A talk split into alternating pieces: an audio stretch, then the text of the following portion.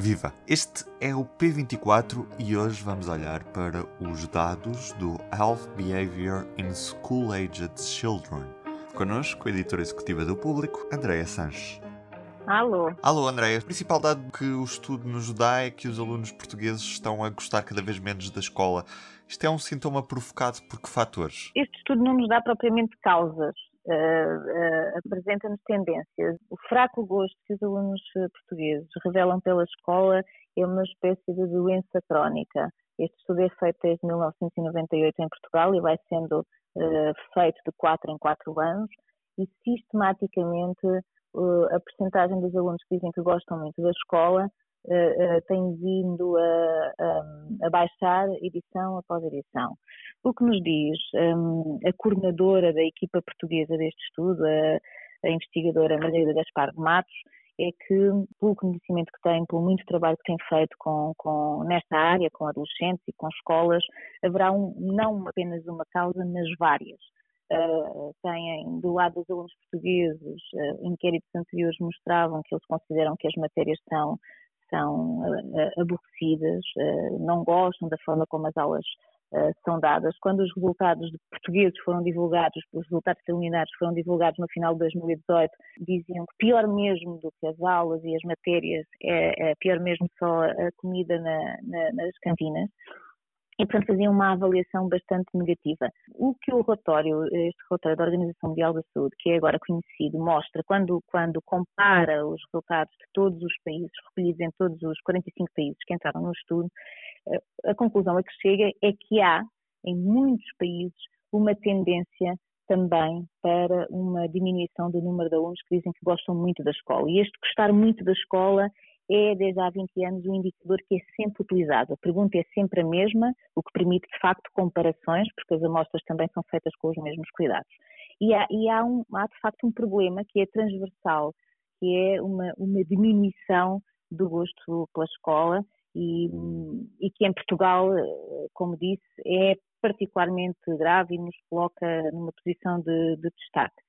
A investigadora Margarida Gaspar de Matos diz que a escola está realmente a ser menos amada por toda a Europa e um dos fatores que pode contribuir para isso eh, tem a ver com o facto de haver uma dificuldade da escola competir com as, com, com as tecnologias de informação e comunicação, ehm, o facto dos alunos se desinteressarem eh, pela forma, pelo modelo das aulas, eh, pelo facto de estarem extremamente pressionados e estressados com as classificações, haver uma grande competição o que também não ajuda a que haja um grande amor pela escola. E depois há uma sensação, eh, e agora estou a citá-la, ehm, que há uma sensação por parte dos jovens de que aquilo que aprendem na escola depois não serve para nada quando chega a hora de arranjar um emprego. Parece que há sempre poucas competências, parece que têm que sempre fazer mais cursos, mais formações, como se houvesse uma, um divórcio entre aquilo que é, que é, que, é, ensinado e que aprendem ao longo do, dos anos de escolaridade e depois aquilo que, que, necessitam realmente quando estão, quando têm que entrar no mercado de trabalho.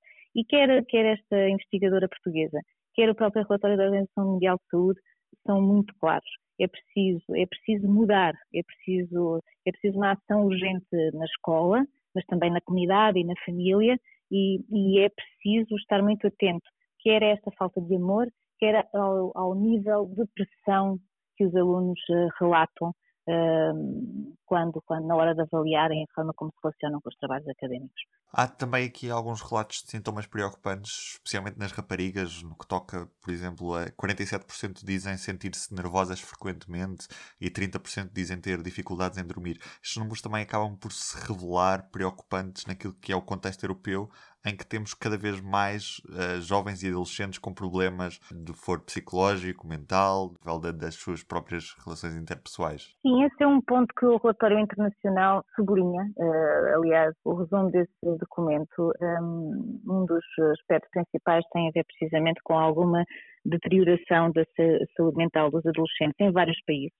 Uh, Diga-se que aqui não é onde Portugal mais se destaca, apesar de haver em alguns grupos etários alguns indicadores, como disseste, que são, que são um bocadinho inquietantes, eh, nomeadamente nas raparigas eh, mais velhas. Portanto, eh, aqui um parênteses, este, este, este grande inquérito aos adolescentes destes 45 países é feito em a três grupos uh, distintos, alunos de 11 anos, alunos de 13 anos e alunos de 15 anos, o que também permite aqui avaliar uma série de, de, de comportamentos e de, e de, sintomas nestes três grupos e, de facto, as raparigas aos 15 anos, dado para Portugal, é 47% dizem sentir-se nervosas frequentemente. E isto é, aqui, as raparigas de 15 anos portuguesas um, de facto apresentam indicadores uh, um bocadinho acima daquilo que é, que é a média uh, internacional. E no que toca, por exemplo, aos comportamentos aditivos, há também o relato de que os jovens, com as idades que acabaste de dizer, 11, 13 e 15 anos, relatam que estão a consumir álcool, e não deviam, e estão a consumir mais do que estavam há uns anos, apesar de haver uma diminuição no consumo do, do tabaco e, de, e da cannabis. É, é, é isso. Há, há, por um lado, é, há as boas notícias para, para Portugal uh, e, e, que, e, que, de alguma maneira também em linha com aquela que é a tendência noutros países, é uma diminuição do consumo da, da, da cannabis, de facto, um, e uma diminuição do, do, do, do consumo de tabaco.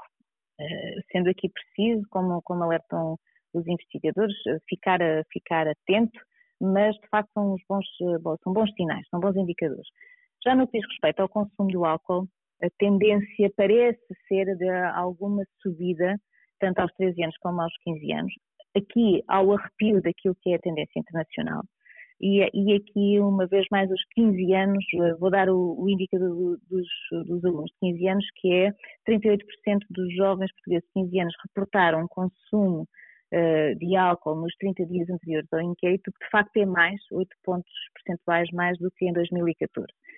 Um, devo dizer que a equipa portuguesa que coordena os dados para Portugal diz que é um, é um, é um assunto ao qual se deve estar bastante atento, é preciso, uh, uh, nos próximos tempos, nos próximos inquéritos, perceber qual é a evolução, uh, mas não, é, não é ainda um dado que suscite uma preocupação extrema. Contudo, o consumo do álcool, e isso é muito sublinhado, nestas faixas etárias é preocupante, porque facilita os acidentes de viação, porque facilita o sexo desprotegido, e isto estou uma vez mais a, citar a coordenadora portuguesa Margarida Gaspar de Matos, uh, porque está associado a, a, problemas de saúde, fígado, estômago e, uh, e por aí fora. Portanto, um, é de facto um, um indicador que sai aqui um bocadinho fora daquilo que é a tendência europeia e ao qual é preciso ficar atento. E estamos bastante mal no que toca à atividade física dos adolescentes. O relatório mostra que em Portugal a prática de atividade física fora da escola um, é muito inferior àquilo que existe noutros países. Eh, os nossos, os nossos adolescentes uh, fazem pouco desporto uh, fora, fora da escola uh, e isto tem também um, contornos crónicos, ou seja, não é a primeira vez que Portugal se destaca pela negativa a este nível e tem um impacto muito importante na, na saúde dos adolescentes. E, e, e a, a, equipa portuguesa que conduziu o estudo em Portugal é bastante clara, é preciso uh, apostar uh, em medidas que levem os jovens a fazer mais desporto. Obrigado, Andréia. Tchau, beijinhos. Tchau, tchau, tchau. Em todos os momentos, a fidelidade continua consigo, para que a vida não pare. Fidelidade Companhia de Seguros S.A. E do P24 é tudo por hoje. Eu sou o Ruben Martins e resta-me desejar-lhe uma boa semana. O público fica no ouvido.